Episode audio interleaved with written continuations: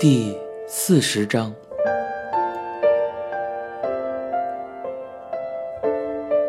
二十七万日元，最便宜的葬礼安排。若要告诉妈妈，她一定惊讶并且难过的是，葬礼的请求书里写的是大概二百万日元，包含了大事小情的操办费用。虽然百合倒是我定的。尽管如此，客人们都说葬礼办得不错，所以就算奢侈一下也无所谓了。对妈妈来说，为此一回的葬礼，我无论出多少钱，哪怕是借钱都要好好办的。五百万日元也好，一千万日元也好，铺张浪费也无所谓。然而。妈妈这样上了年纪的人，却还要为了自己的葬礼节衣缩食，小心翼翼的每月凑齐三千日元。对于老人的这种心情，那些互助会及殡仪馆的人又作何感想呢？只花二十七万日元就不会添麻烦给别人，这样想着，老人才安然离去。你们安排的却是让他们无法理解、近乎天价的费用规定。你们到了那个世界里，也会觉得惶恐吧？为什么要让将死之人为金钱而产生厌恶之情呢？不过，什么都不要担心了。那个葬礼是妈妈自己出钱办的，操办的非常圆满，请别再担心金钱的事情了。虽然是最便宜的方案，却比任何豪华的葬礼都要好得多。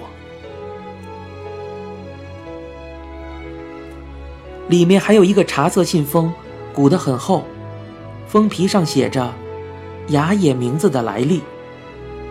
几张纸上事无巨细地写着测姓名的结果，与其他候补名字比较的详细过程。雅莲、旭亮、吉、彩、一路、卓也、雅也。妈妈似乎对山本有三的真实一路感慨颇多。所以对一路这个名字极为推崇。不过测姓名时却是好事全无，让人不寒而栗的结果。上面写着：很早与亲人生死离别，或者体弱多病、贫困潦倒，甚至有刑罚、遇难、负伤等此类凶兆。另外，隔壁家的小狗也叫做一郎，与一路同音，所以才将这个名字排除掉。最终，虽然选定了笔画数中运气大吉的雅野，不过妈妈还是觉得像是爱情剧里男主角的名字，似乎并不太满意。旭日升天，领导运旺，可以白手起家，掌握天下，得到上司、前辈及多方支持援助，把握时机则可飞黄腾达，乃大吉之兆。我虽然并非相信占卜之人，然而比起刚才的甚至有刑罚、遇难、负伤等此类凶兆来说，他也一定会选择雅野这个名字。在同一个袋子里，还有一个点状图案的小口袋，上面写着“玉玉旭，小仓纪念医院，中川市婴儿，昭和三十八年十一月四日诞生。”里面是类似药粉分装一样折叠好的纸袋，打开后，里面装着干巴巴的脐带，小小的脐带中央的地方系着红线，就像正在等候借名的妈妈一样。此时的新生婴儿还尚无姓名，被叫做中川氏。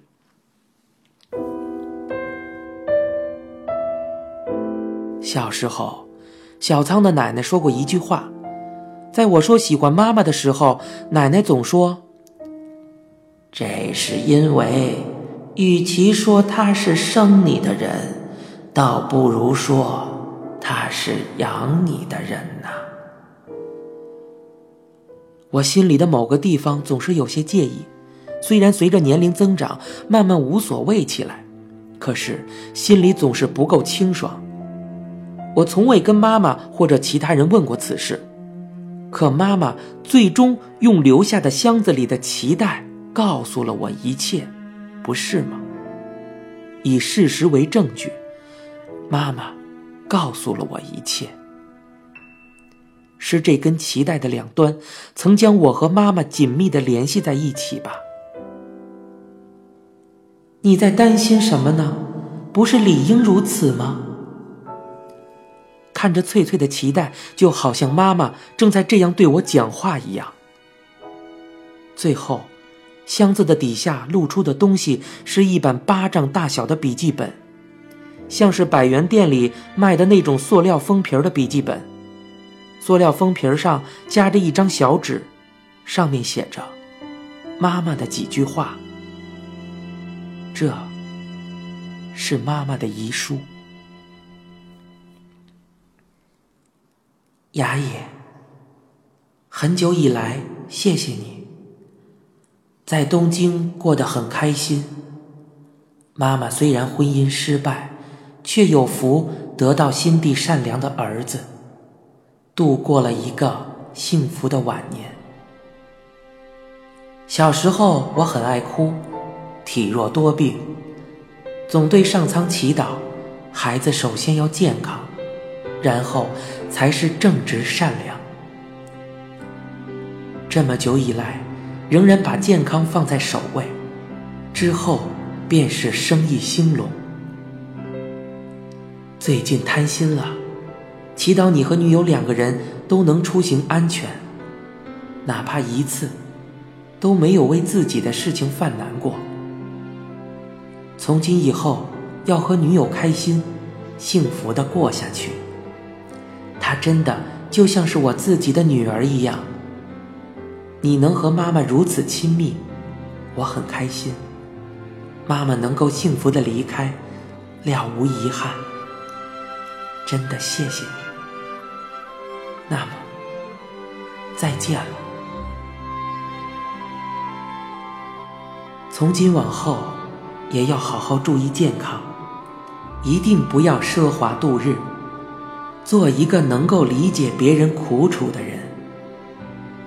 中学时的伊藤老师说，无论男孩子或女孩子都喜欢和中川君一起。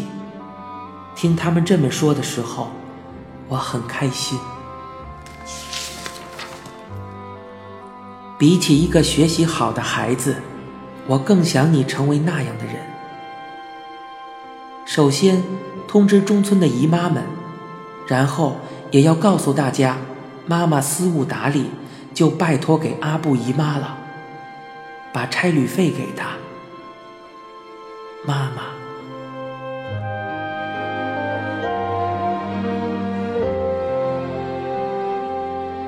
眼泪吧嗒吧嗒的落在笔记本上，我想要拼命忍住，但还是按耐不住放声大哭起来。我又失落而又悔恨，歉疚的心情像是要把胸口撕裂一般。琐碎的事情，满满的写在了下一页上。请妥善保存好两份人寿保险单。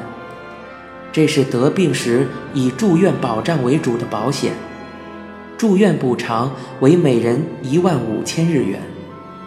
这个身故的时候金额较少，所以请加入身故赔偿金额大的保险，不要让将来的妻子困窘。还有，妈妈加入了交通保险，死后请拨打共计入会书上的电话号码，办理退会。这个只对交通事故有效，另外，也请给白话会的会长那里打个电话。妈妈在最后住院之前，我和女友就已经分手了，可是直到最后也没有告诉妈妈。住院之后，他也照常和我的女友频繁往来。可能妈妈也想不到事情已经发展到那种地步，觉得我们反正早晚都会结婚的，妈妈。才安心的走了，直到最后都瞒着妈妈，这让我坐立不安。笔记本上还留有写给他的话：“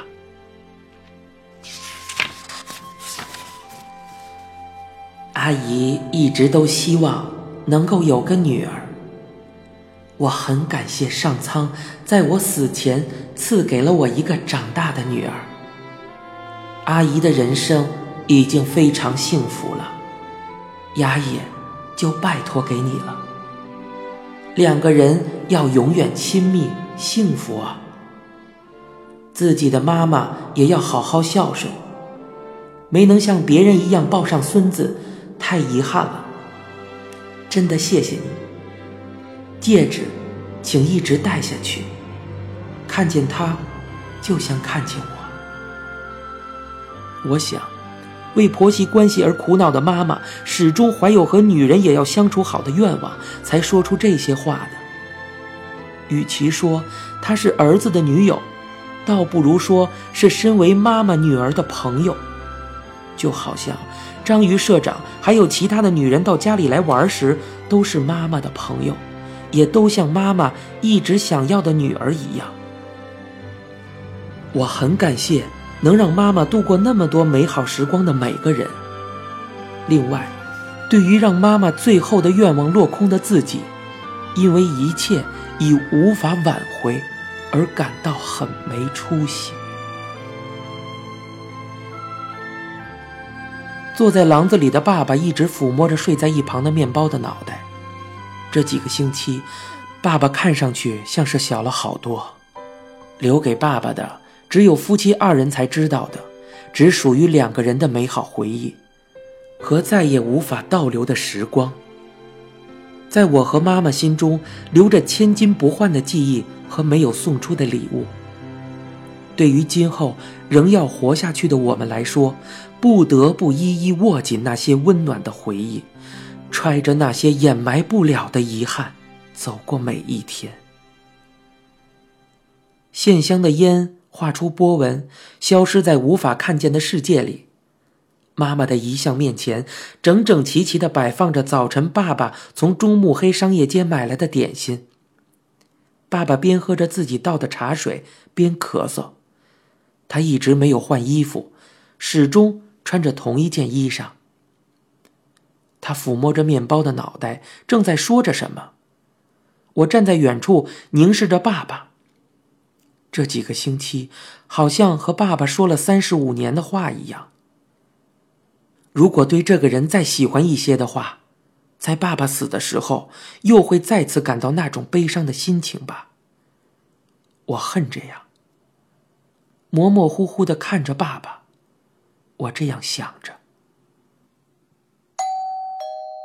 主持那边送来了妈妈的戒名，我给姨妈们还有爸爸也都发了传真。这真是个美丽的戒名呢，你妈妈也许会高兴吧，一定会说这真像我的名字呢。丽春院明朗妙容信女，来信说一想起来就总要哭的姨妈们看到了这个戒名，也好像心情舒畅了。啊。真是个好名字啊！不过，这还真是个无欲无求的好和尚，在小仓那边，借名可要花不少钱呢。对借名和价钱的关系总要说上一句的爸爸，好像仍然不能理解文字数比预测的要长出那么多这件事情。不过，爸爸仍然很高兴的反反复复的念着妈妈的新名字。充分使用从奶奶那里得到的米糠，每天搅拌，至今做出很多很多好吃的腌菜的。妈妈唯一的宝贝腌菜米糠，再也没有谁去搅拌它，也没有人用来腌菜的茶色的缸被冷冰冰的搁在了新家一无所有的大厨房里。妈妈死后，我对章鱼社长说：“妈妈最宝贝奶奶那一代传下来的那个上百年的米糠菜缸，你给传承下去，怎么样？”以一种奇妙表情盯着那个刚看的章鱼社长，对这个请求想都没想的回答道：“呃，我我可不行啊。”也是啊。不过，章鱼社长分到了加比眼镜、玩具假牙，还有花点织布这三样遗物。我说道：“那就继承这个表演吧。”章鱼社长回应道。明白，我说道：“要精益求精啊。”章鱼社长回应道：“我努力。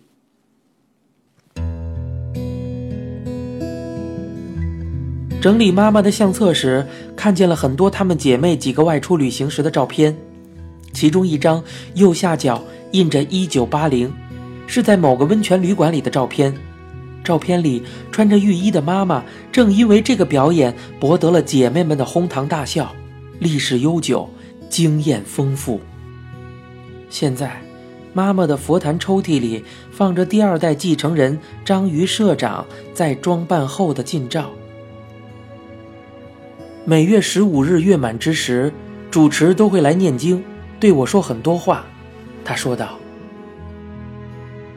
为了寻找不死人而远去天竺取经的三藏法师，最终带回来的不是不死的生命，而是一本经书。就是这一本经书，佛教才得以流传，人们的内心才得以获救。”你母亲虽然在现世消失了，她的灵魂，她的心，却并未消失。当你想念母亲，合上双手的时候，无论何时，她都会在身边回应你。你供奉在佛坛给神灵的饭食或水果，之后，你吃过就会明白，不再可口了。这是因为。神灵们已经用过，那只是空留躯壳而已。所以，尽管你看不到，你的母亲其实是一直陪伴在你身边的。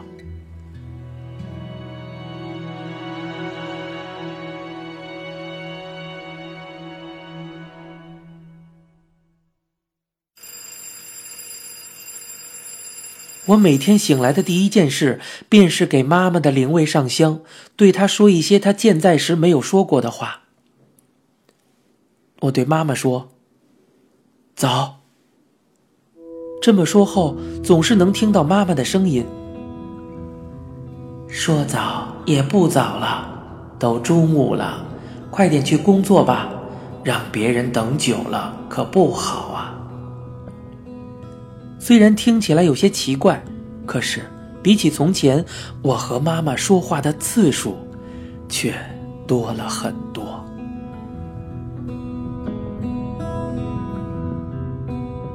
您现在收听到的是由一辆松鼠播讲的《东京塔》。